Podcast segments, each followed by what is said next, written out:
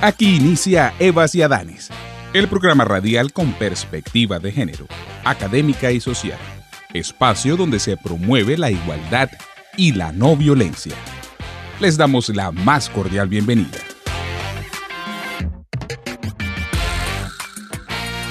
Según el texto Igualdad de Género, Patrimonio y Creatividad, publicado en el año 2014 por la Organización de las Naciones Unidas para la Educación, la Ciencia y la Cultura, UNESCO, la equidad de género en la cultura no es inmune a las desigualdades y a la discriminación. Ahora bien, en estos tiempos post-pandémicos existe un reconocimiento del papel de la cultura en la promoción del desarrollo social inclusivo, en la erradicación de la pobreza y en el impulso de la sustentabilidad ambiental. Es así como la cultura y su gestión catalizan las formas en las que las personas y las comunidades entienden el mundo actual y cómo conciben y conforman su futuro. Por lo tanto, nos preguntamos, ¿existe paridad en nuestro territorio a la hora de hablar sobre gestión cultural? ¿Qué liderazgos femeninos nos pueden compartir su perspectiva de paridad en este ámbito? Canta con el alma, ronca amor Canta con el alma y aunque no quieras va a coser. A todo corazón que es mal amado, aunque no quieras va a coser. A todo corazón que es mal amado, sí. Ronca como cual. Reciban todas y todos un cordial saludo. Les acompañamos en esta emisión Clara Romero desde Hacha. Fabrina Costa, quien en medio de su recorrido por Europa se detuvo en Barcelona para hacer este capítulo al lado de Angie Rosero, que siempre se une a este podcast, programa de radio desde el país ibérico. Y quienes les hablamos desde Barranquilla o desde cualquier lugar del territorio donde nos tome la fecha de realización de nuestro programa, Alejandro de la Voz y Ana Teresa Puente. Nosotros iniciamos este episodio escuchando Ronca, Carta para una mija, canción resultado del trabajo conjunto entre Isabel Ramírez, más conocida como La Muchacha, y Gabriela Ojeda, una mujer criada en San Juan de Pasto a punta de lomo de mula y guitarra. Dos cantautoras colombianas contemporáneas que con su proyecto musical naciente nos demuestran que a la hora de gestar ideas creativas, la sororidad es el camino. Y para recibir quedas mamada, sí. Escuchando Ronca, Carta para una mija, les invitamos a que no se despeguen de este episodio titulado Liderazgos femeninos en la gestión cultural.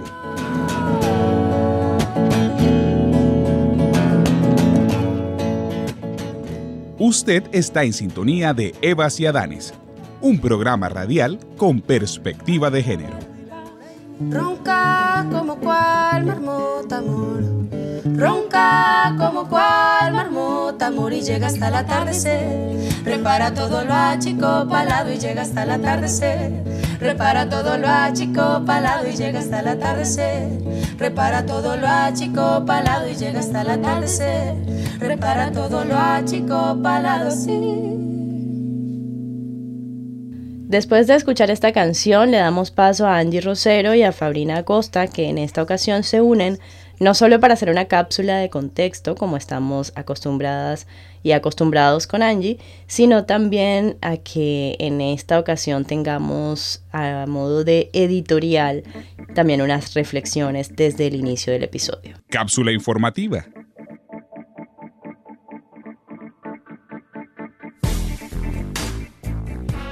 Hola a todos y todas, mi nombre es Angie Rosero, una semana más desde la ciudad de Barcelona, pero el día de hoy diferente, porque aquí en mi casa tengo una invitada que está ocupando la habitación de invitados justamente, y es Fabrina que en medio de su travesía por el mundo pues ha sacado un ratito para conocer esta ciudad que a mí me ha acogido como hogar.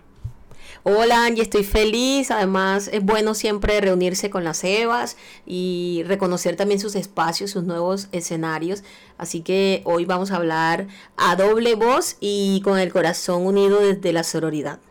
Así es, esta semana les traemos una cápsula un poco diferente y un poco también mezclada con esta parte editorial que maneja Fabrina también cada semana. Así que, y precisamente hoy hablando acerca de un tema que yo creo que a todos nos interesa, nos compete y que es importante que todos conozcamos.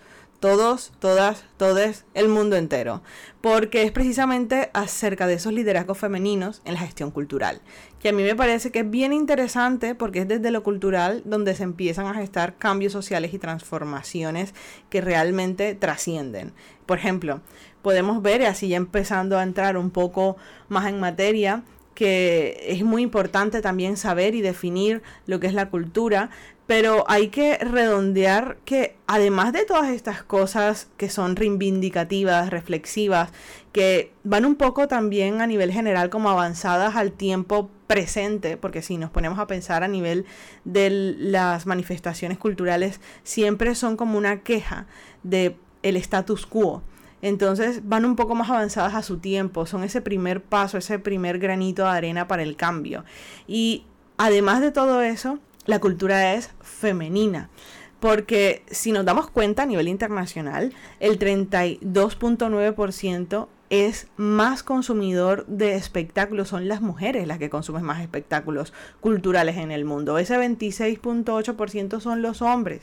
Y además en tema de libros, el 66.5% en comparación con el 57.6% de los hombres, a nivel de quién lee más, quién consume más libros y quién consume más lectura. Entonces, si somos también las mujeres ese, ese porcentaje poblacional que consume y también que lee eh, cultura, que consume espectáculos, pues también deberíamos tener una representación paritaria en todo lo que debería ser la gestión cultural, aunque en la realidad, como bien pueden imaginarse, no es así. Especialmente si nos fijamos en que pese a que el 64% de los estudiantes de comunicación audiovisual son mujeres, dentro del mundo del cine, la televisión y el espectáculo, el teatro y todo lo que tiene que ver con las artes audiovisuales, el gran porcentaje de personas que trabajan más dedicándose a ese campo son hombres. Entonces, pues claro, estamos ante una cultura que por un lado nos hace reflexionar ante los cambios sociales de nuestro tiempo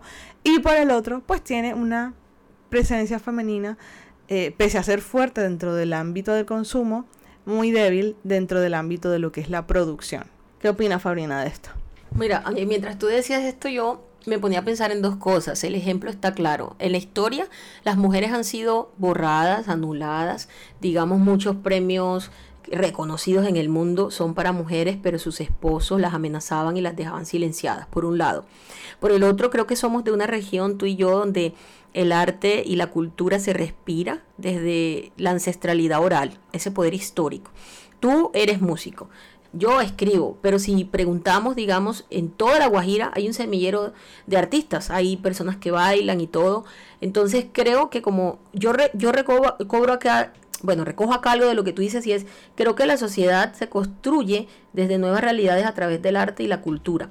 Pero también es importante el rol de lo femenino ahí, ¿no? Tú lo decías, como como mujeres consumimos más, pero también como mujeres tenemos eh, un vientre fructífero creativo. Entonces yo creo que cobra mucho sentido en Eva y Adanes hablar sobre cultura y volver con el mensaje de qué bueno sería que nuestra sociedad caribe específicamente le apueste más, invierta más dinero, tiempo, espacio, programas en toda la gestión cultural.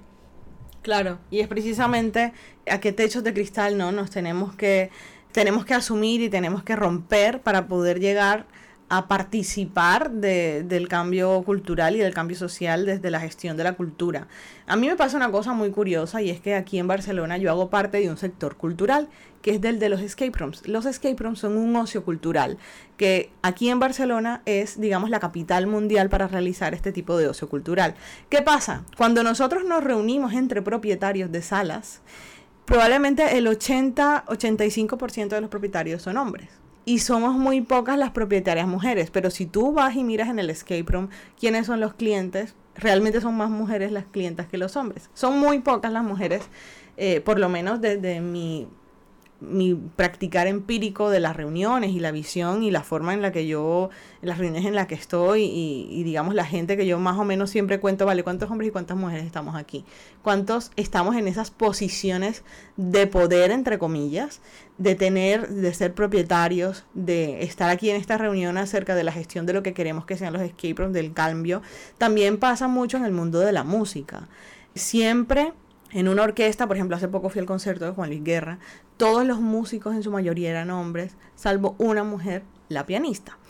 Y no pasa, o sea, no está mal en el sentido de que, de que también sabemos que hay muchísimos hombres muy talentosos, pero es que también hay muchísimas mujeres muy talentosas que tienen que demostrar su valor por, por tres para poder llegar a los puestos en los que muchos hombres no tienen que, digamos, esforzarse tanto para demostrarlo, porque ya sea por sentado que serán muy buenos en eso a los que se les imagina que van, eh, digamos, ese puesto o, ese trabajo en el que tienen que desarrollar. También es importante, ¿verdad? Hay muchas mujeres también trabajando en cultura, pero ¿qué tantas mujeres están trabajando en cultura a nivel de cargo directivo? Son muy pocas. Y es ahí en donde tenemos que ponernos a pensar acerca de, de, con qué prejuicios estamos haciendo contrataciones, por ejemplo, con qué prejuicios estamos postulando candidatos y, y candidatas y, y, seleccionando y haciendo como esa selección de personal, porque muchas veces se piensa que las mujeres, no, pues no lo va a hacer bien, se va a tomar una baja y en esta época a lo mejor tenemos muchos eventos o va a tener un hijo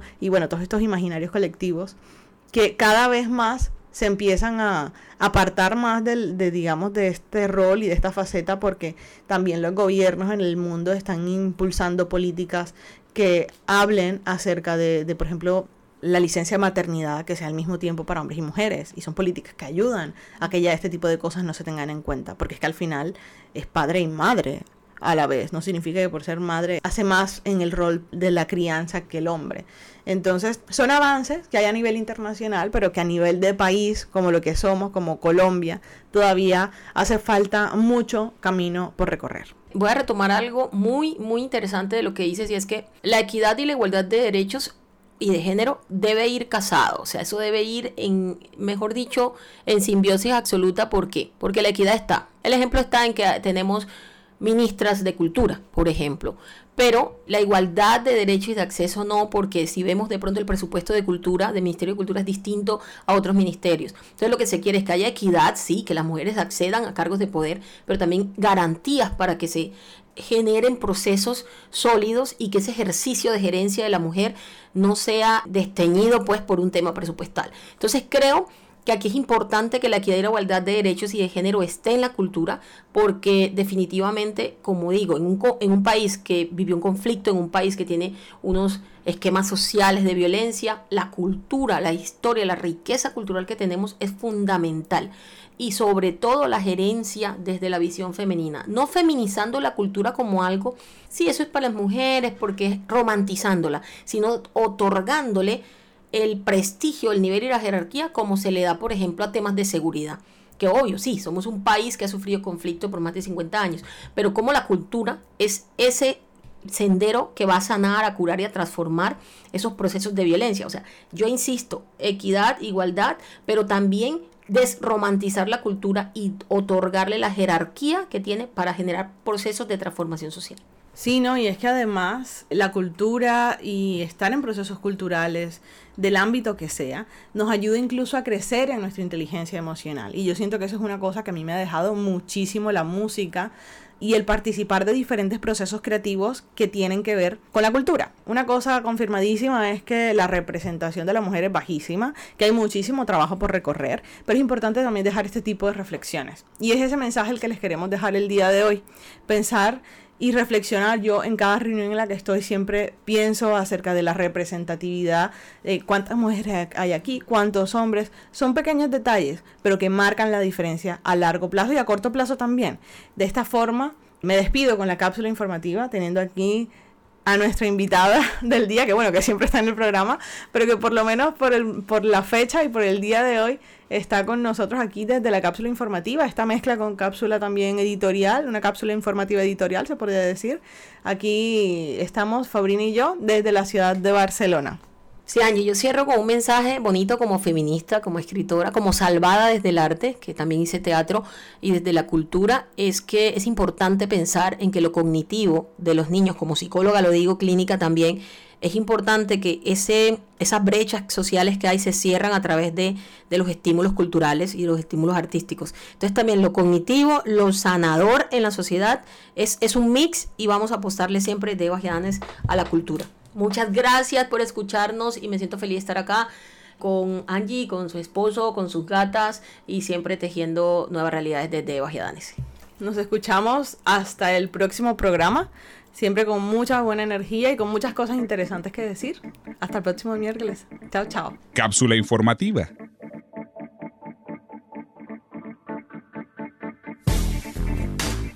Angie Fabrina, les agradecemos por esta cápsula informativa que hoy estuvo fuera de lo acostumbrado, pero como siempre cargada de contexto y buena conversación. Nosotros seguimos aquí en sintonía con nuestro episodio, dando paso a nuestra entrevista que hoy cuenta con la presencia de Carolina Etel Martínez, una gestora cultural y consultora en comunicaciones y relaciones institucionales con experiencia en gestión de proyectos y comunicación de gobierno, instituciones y fundaciones. Una mujer que afirma que siembra, escucha y lee día a día. Así reza en su perfil de LinkedIn, quien durante 10 años se ha dedicado a contar Colombia al mundo como agregada de prensa en la Embajada de Colombia en España, asesora de comunicaciones del Pabellón de Colombia en la Expo de Milán, gerente de comunicaciones y directora de comunicaciones para Europa de ProColombia.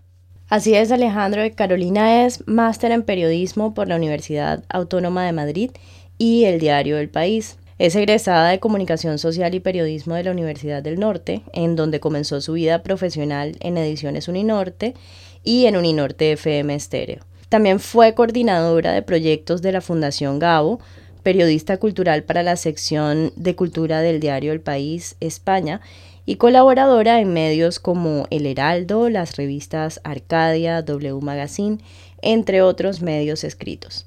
Hoy se encuentra al frente de la dirección de la Fundación La Cueva, un centro de pensamiento y tertulia, museo vivo, laboratorio creativo de la cultura y la memoria, galería de sabores de la región y bar cultural, declarada bien público nacional por el Ministerio de Cultura de Colombia en el año 2002. Carolina, bienvenida a los micrófonos de Eva y Adanes. La entrevista.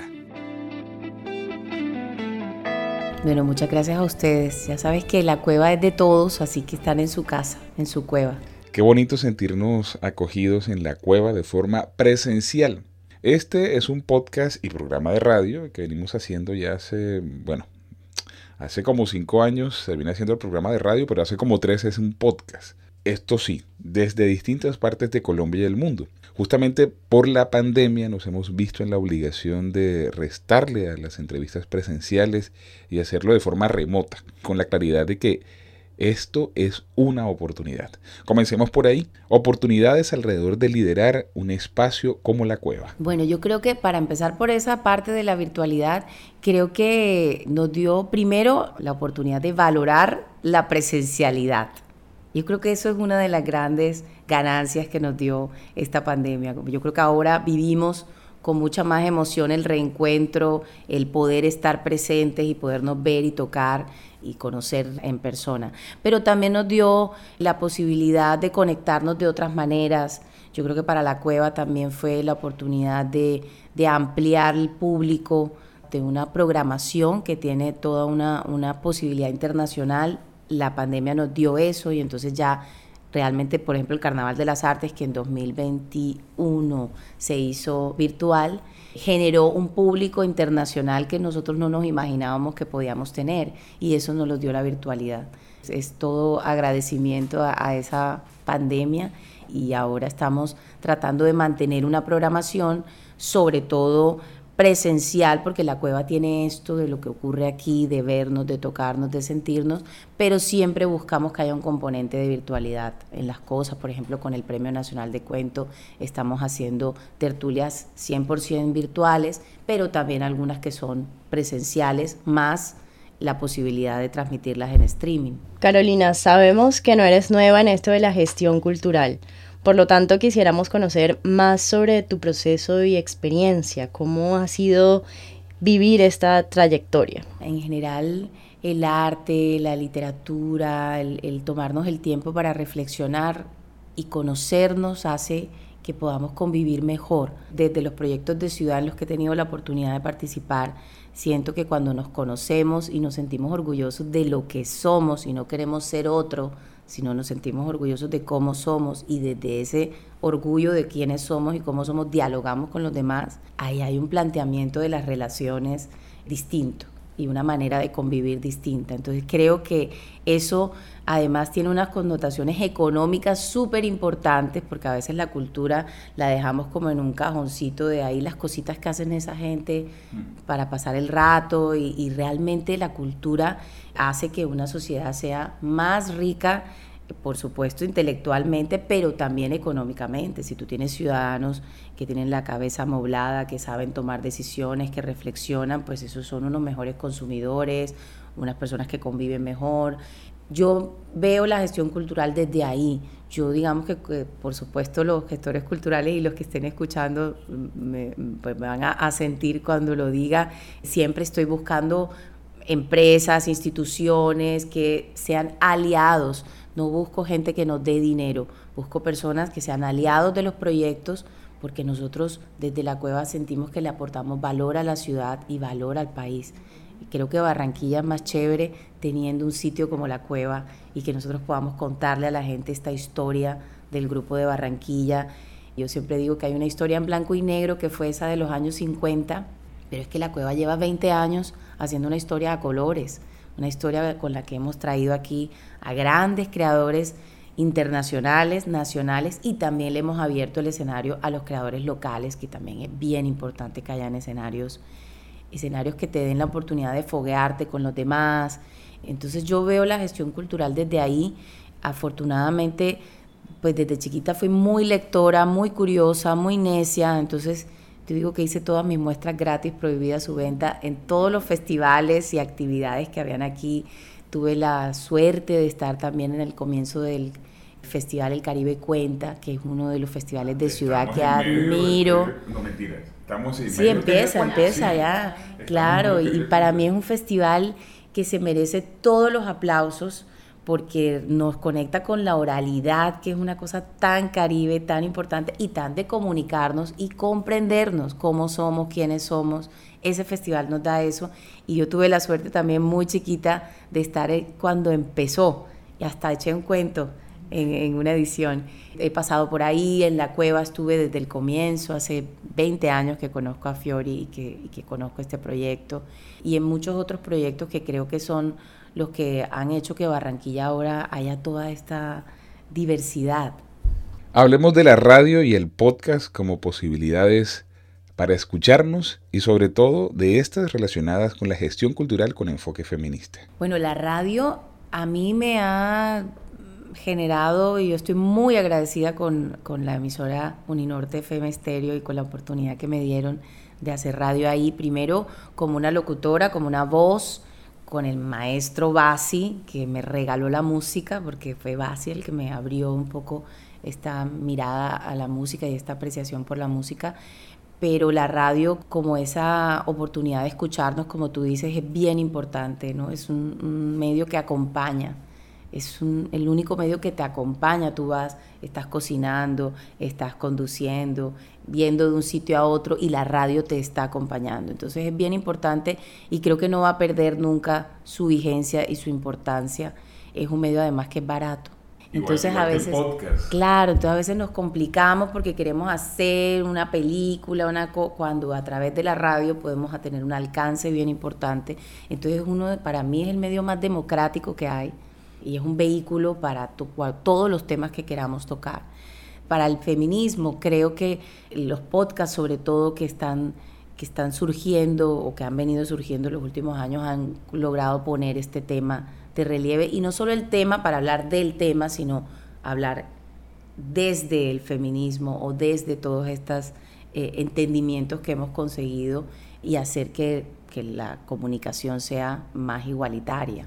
A mí me llena de regocijo y esperanza cada vez que me entero que nuevas mujeres, que más mujeres lideran organizaciones. No porque crea que solo las mujeres deben hacerlo, sino porque poco a poco estamos en ese camino a la paridad.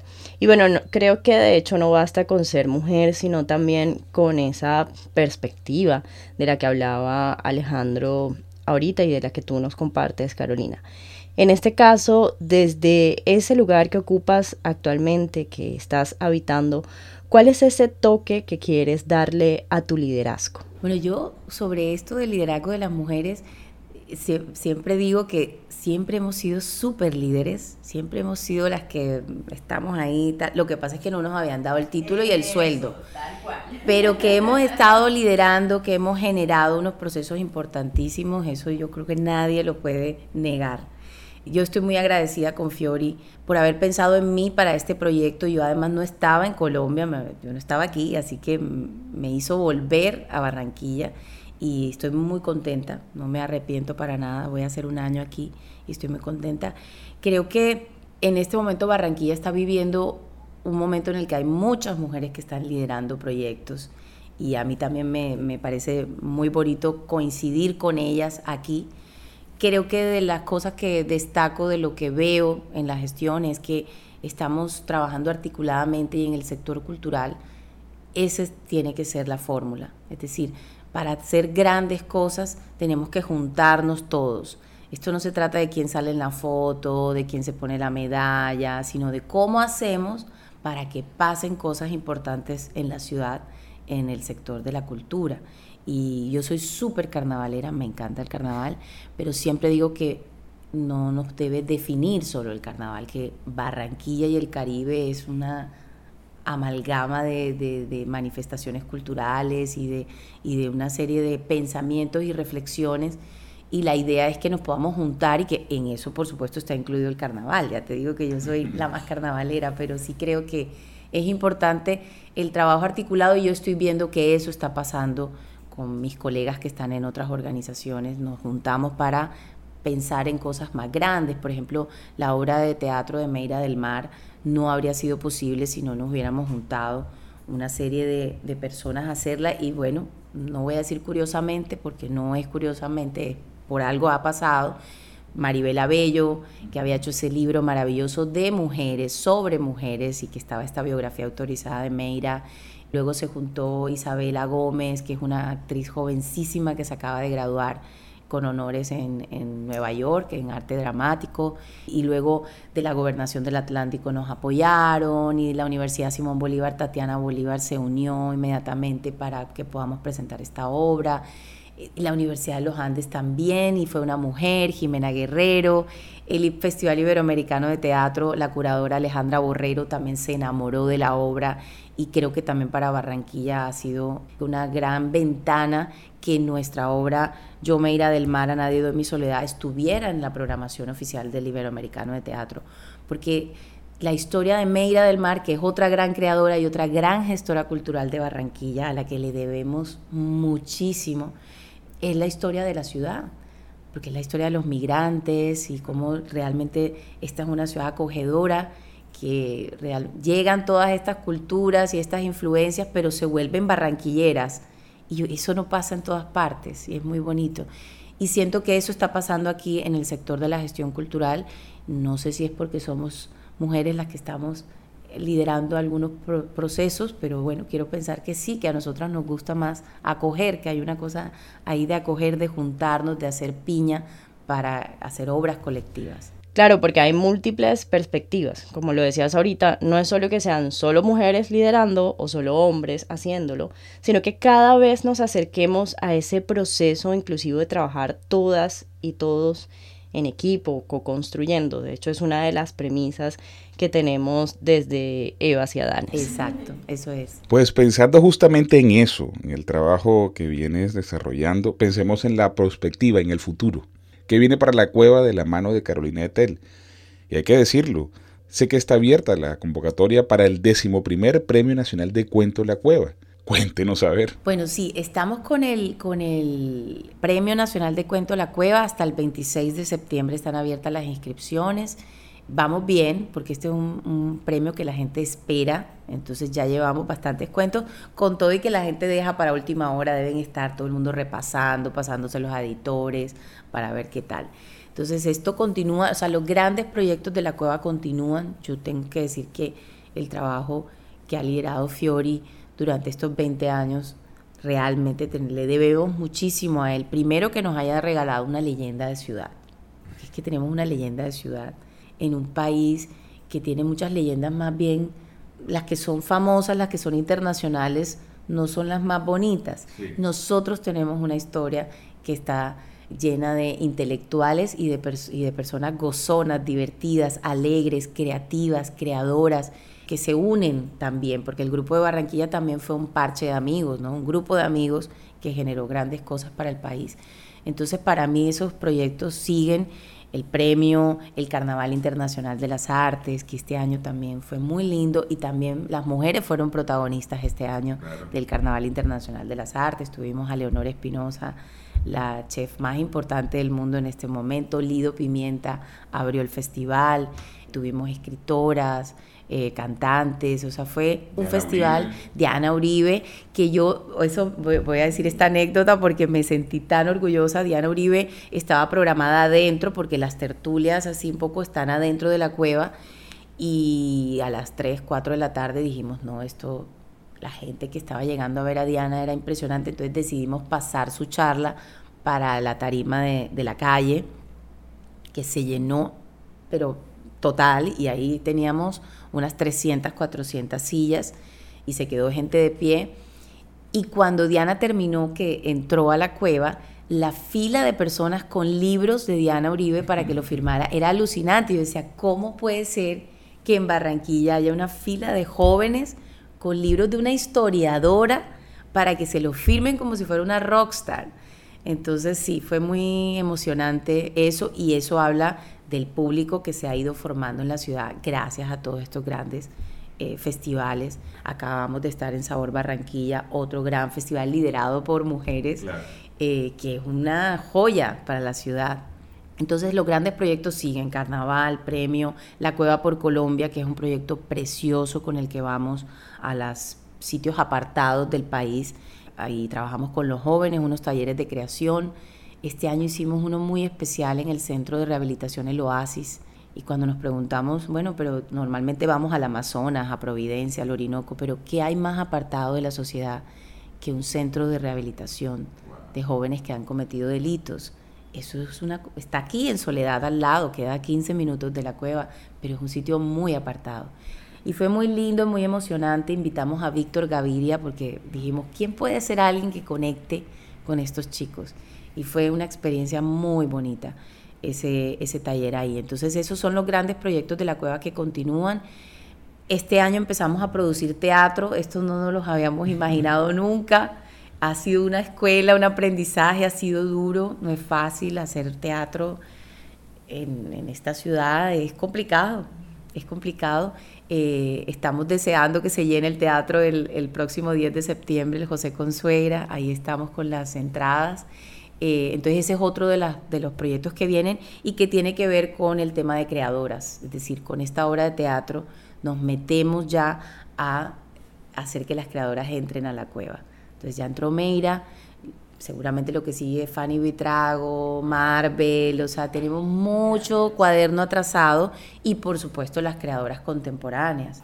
Eh, por eso si se dan cuenta, hemos mantenido muy activa la sala y estamos teniendo presentaciones de libros, tertulias, charlas, casi que tres por semana, eh, que eso también es, es, un gran esfuerzo, aparte de la programación musical, que saben que en la cueva es bien importante, entonces eso continúa, nuestra orquesta Son de la Cueva continúa, y también la parte de gastronomía, que nosotros durante 20 años hemos tenido una oferta gastronómica que homenajea la, la cocina caribe, el eh, cóctel que hacen, perdóname, pero el indecoroso, eso hay que mencionarlo. Claro, ese es un cóctel además del que tiene 20 años. Ayer nos entregaron un reconocimiento en Sabor Barranquilla por esos 20 años y es ese, ese entregarnos a estas cocinas caribes, pero también a partir de, de nuestra reapertura en diciembre, y lo que tú decías, lo que yo aporto, digamos que trabajé mucho en temas gastronómicos a nivel internacional, la gastronomía es otro arte, ¿no? Entonces son, son creadores. Entonces invitamos a Charlie Otero a que creara un menú le pedimos que fuera un menú, lo único que le pedimos es queremos hacerle un homenaje a Barranquilla, entonces al final salió la carta de amor a Barranquilla, que es este menú que tenemos ahora. Pero la idea es que esto sea un menú dinámico, es decir, es probable que al final de año se queden algunos platos de esta carta de amor, pero que invitemos a otros creadores y lo más seguro es que la próxima será una creadora, una chef, para que también sigamos y esto sea un laboratorio creativo, o sea, la cueva no puede ser un sitio estático, la cueva tiene que ser un sitio dinámico, en donde los creadores tienen oportunidad de reflexionar y de, de, proponer cosas nuevas. Me encanta que menciones que en medio de esa oportunidad de proponer cosas nuevas, de las perspectivas que hay con tu dirección, están las juventudes. En Eva Ciadanes nos encanta trabajar con todos los públicos, pero sobre todo con las personas jóvenes porque pues tenemos claro que uno de nuestros propósitos es seguir apoyando los procesos de transformación en los que les apuntemos a la equidad, a la no violencia y sabemos que ahí está una de las claves. Ese es casi un cliché para cerrar nuestras entrevistas, ¿Cuál sería tu mensaje para todas las personas que nos escuchan, pero en especial para esas personas inquietas que están pensando eh, en incursionar con emprendimientos culturales, que se están haciendo la pregunta, bueno, ¿a qué me dedico? ¿Cómo potencio lo que vengo haciendo en el sector cultural? Yo voy a decir otro cliché, y es que lean mucho, que lean mucho. Yo creo que de las grandes regalos que me dieron mis padres, que eran unos grandes lectores, y me cuento esto con emoción, eran suscriptores de Círculo de Lectores, porque además no eran unos lectores que hubiesen estudiado unas carreras como nosotros, que estudiamos cosas y nos recomiendan autores, no, eran unos lectores. Y entonces yo me acuerdo la llegada de la revista de Círculo de Lectores a mi casa, ese momento de qué libros iban a elegir, y entonces desde muy pequeña estuve conectada con eso. Y digo leer porque, y eso va amarrado con mi oficio el, que estudié que es comunicarse, aprender a comunicarse. Y solo te puedes aprender a comunicar si sabes este idioma maravilloso que tenemos. Entonces yo les diría que leer, leer para todo, para cualquier carrera, para cualquier profesión. Y luego, si sabes leer y te sabes comunicar, sabes escribir, sabes mandar una carta, sabes hacer un email, sabes generar una propuesta coherente, convincente.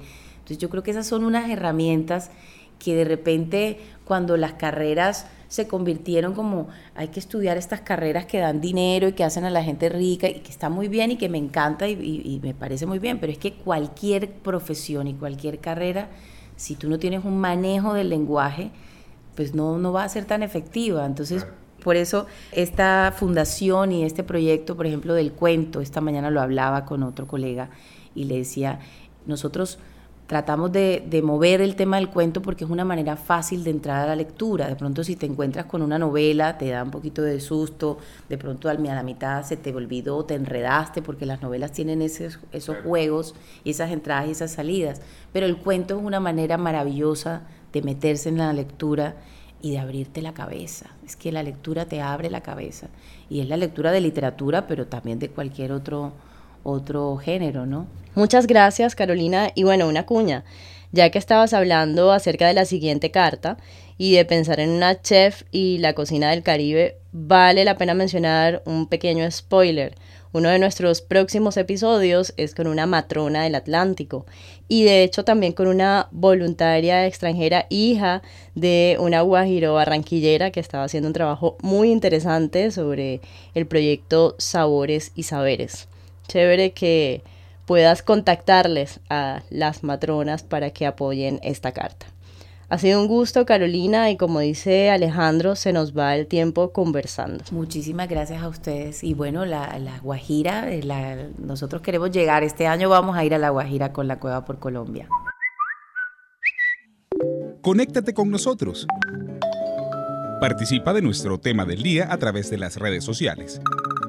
Síguenos en Instagram y Twitter como arroba evasiadanes y en Facebook como Evas Adanes. Canta con el alma ronca amor, canta con el alma ronca amor. Y aunque no quieras va a coser. A todo corazón que es mal amado, aunque no quieras va a coser. A todo corazón que es mal amado, sí, ronca como cual. Bueno, Ani, creo que le alcanzamos a dar respuesta a parte de las preguntas que nos planteamos al inicio. Así que escuchando nuevamente a la ronca Carta para una mija, cerramos este episodio. Importante decir, Alejandro, sí que hay experiencias valiosas. Como lo decía en la entrevista, me llena de regocijo y esperanza cada vez que encuentro que hay nuevas mujeres y más mujeres liderando organizaciones. Porque así es posible conocer múltiples perspectivas.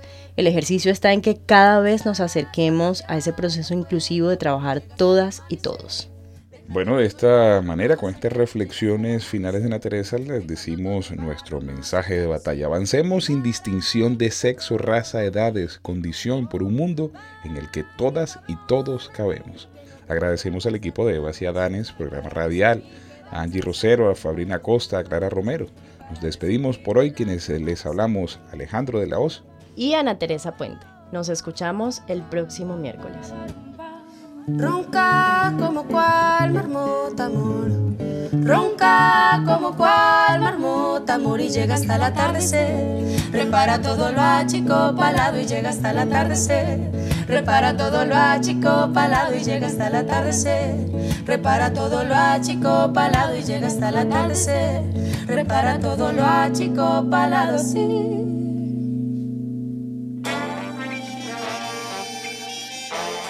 Hasta aquí, Eva y Adanes, el programa radial con perspectiva de género académica y social. Nos escuchamos en una próxima emisión.